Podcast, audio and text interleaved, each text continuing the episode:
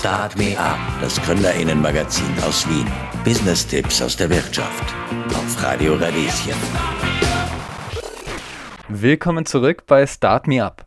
Mein Name ist Michelle Mehle. Was tun, wenn das eigene Unternehmen gehackt worden ist? Martin Haunschmidt ist IT-Security-Experte und berät Unternehmen. Heute lässt er uns an seiner Expertise teilhaben. Hallo Martin. Servus. Servus. Du warst Programmierer und äh, Consultant und heute berätst du Unternehmen bei IT Security. Erzähl mal, wer sind deine Kundinnen?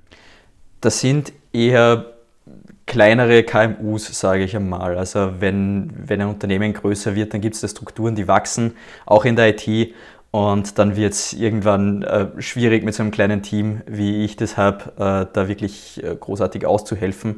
Also es sind eher so fokussiert auf diese typischen Knowledge Worker, Steuerberatungskanzleien, Anwaltskanzleien, die 15, 15, 20 Arbeitsplätze haben und äh, wo die Strukturen noch nicht ganz, ganz so groß sind, wo es vielleicht noch nicht allzu viele Standorte und so weiter gibt in dem Bereich bin ich unterwegs. Ja, also die brauchen auch einen externen Consultant. Äh, die sind auch nicht zu klein, um quasi sicher zu sein, oder?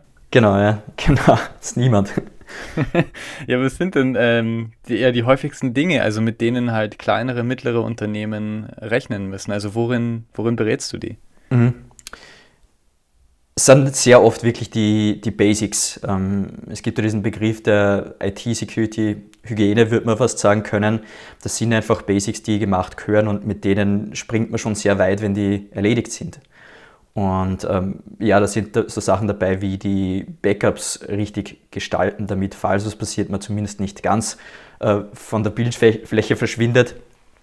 Das ist ein Thema. Das nächste ist eben generell Awareness im Unternehmen auch wenn vielleicht die Geschäftsführerin, der Geschäftsführer da ein bisschen IT-affiner ist und, und E-Mails erkennt und nicht auf die Links klickt, heißt das nicht, dass die Belegschaft das nicht irgendwie trotzdem macht. Oder in Wirklichkeit kann es auch jeden treffen, wenn die, wenn die Story passt und man selbst gerade im Stress ist oder so. Das ist ein großes Thema.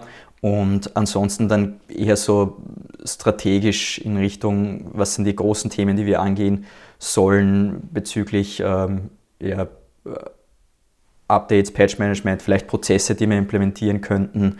So in die Richtung sind da die, die klassischen Themen. Ja. Wie viele Unternehmen kommen denn zu dir, nachdem sie gehackt wurden? ich bin auch noch nicht so lange dabei ähm, und bin auch noch am, am Aufbau meiner, meiner ganzen Marke.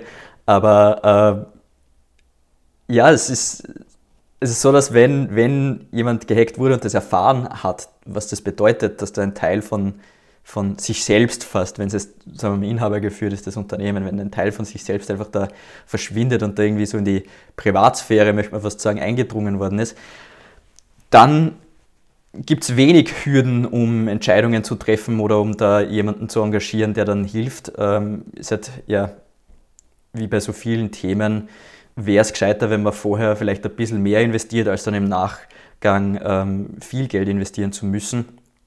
Aber das ist natürlich so ein klassisches menschliches Thema, würde ich fast sagen. Wenn was passiert, dann ist natürlich Feuer am Dach und dann ähm, sucht man sich jemanden. Aber in der Vorbereitung passiert es da, vor allem in dem Bereich, wo ich unterwegs bin, ist danach sehr viel Ignoranz da.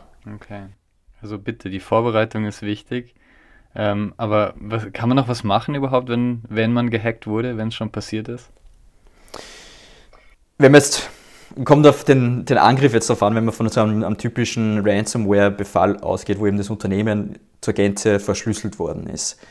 Dann ist ähm, schon Zeitdruck da, weil man meist irgendwie nur 24, 48 Stunden hat, das Lösegeld aufzustellen.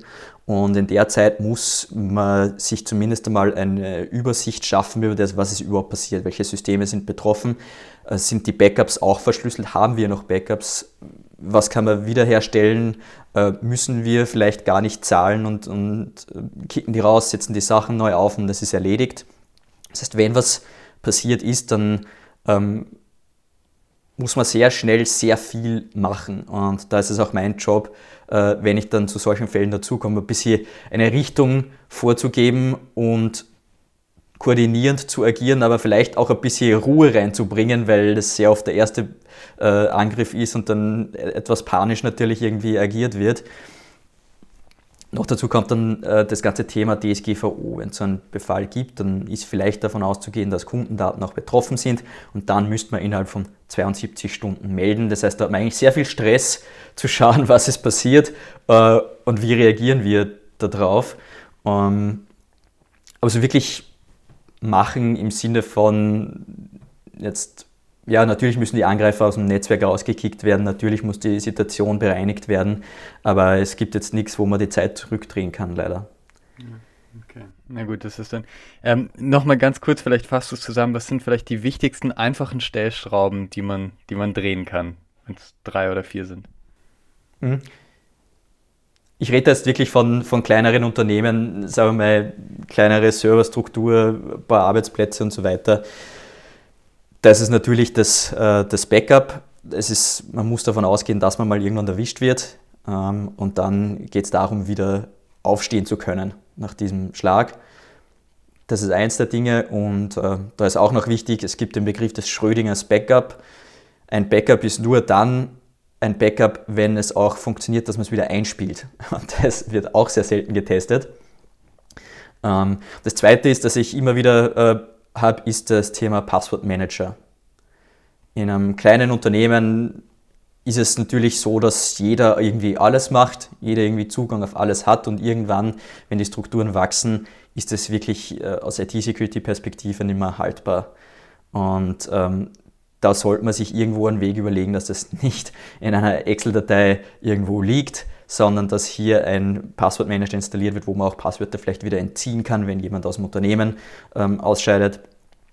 Und dass einfach generell das Thema Passwörter so angegangen wird, dass die Passwörter einzigartig sind, ähm, sicher sind und nicht irgendwo in der Weltgeschichte herumschwirren.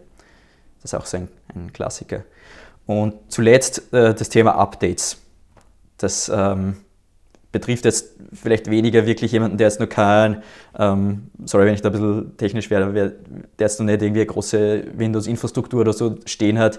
Da hat es jetzt diese Ex Windows, äh, Microsoft Exchange Sicherheitslücke gegeben, wo noch immer Exchange-Server im Internet hängen, die nicht aktualisiert worden sind. Äh, das wird aus meiner Sicht eher so, wenn man wirklich so eine Microsoft-Infrastruktur hat, interessanter, wenn man eigene Server hat, äh, muss man natürlich das ein bisschen aktiver angehen. Wenn es jetzt die, die Drei-Mann-Bude ist mit drei MacBooks und vielleicht irgendwo am, am, am NAS stehen oder so, ja, dann, dann ist es halt einfach die, die Updates vom iPhone, vom Mac machen und das, das ist damit erledigt.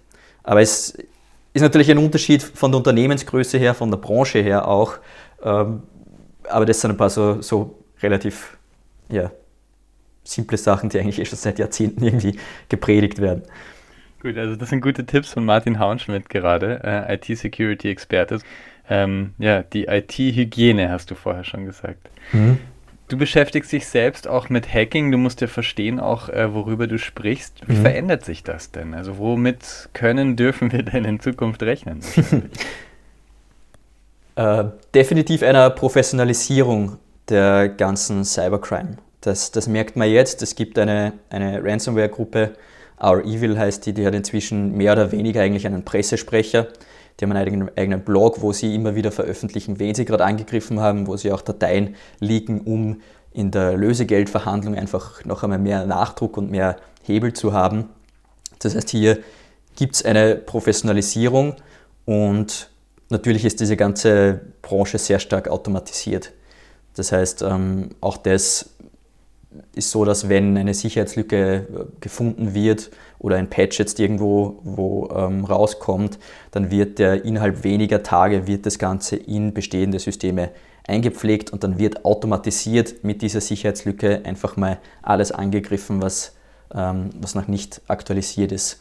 Und das ist etwas, wo man dann auch nicht mehr mit, wir sind ja so klein, durchkommt, weil wenn ein Server einer bestimmten Version im Internet hängt und ähm, das Ganze so automatisierbar ist, dass man in wenigen Stunden 20.000 Systeme angreifen kann, dann ist egal wie klein das Unternehmen ist, das einzig der Fakt, dass der Server im Internet hängt und verwundbar ist, ähm, ausschlaggebend, ob man dann irgendwo erwischt wird oder nicht. Ich schätze einmal, die Hintermänner oder Frauen eines Angriffs findet man nicht sehr häufig. Das ist richtig, ja. Ähm, aber auch für sie wird es nicht leichter. Ähm, in Wien gibt es ein Unternehmen, das Hackern Fallen stellt. Die IT-Umgebung eines Unternehmens wird dabei künstlich nachgebaut und mit Fallen bespickt. Das führt auch dazu, dass die Polizei manchmal am Ende echte VerbrecherInnen festnehmen kann. Um wen es da geht, das hören wir gleich. Erst aber vielen Dank, Martin Haunschmidt, äh, für die Tipps zur Vorsorge sozusagen. Sehr gerne. Start Me Up. Das Gründerinnenmagazin aus Wien auf Radio Radieschen. Jeden Montag von 10 bis 11. Alle Infos unter radio-radieschen.at.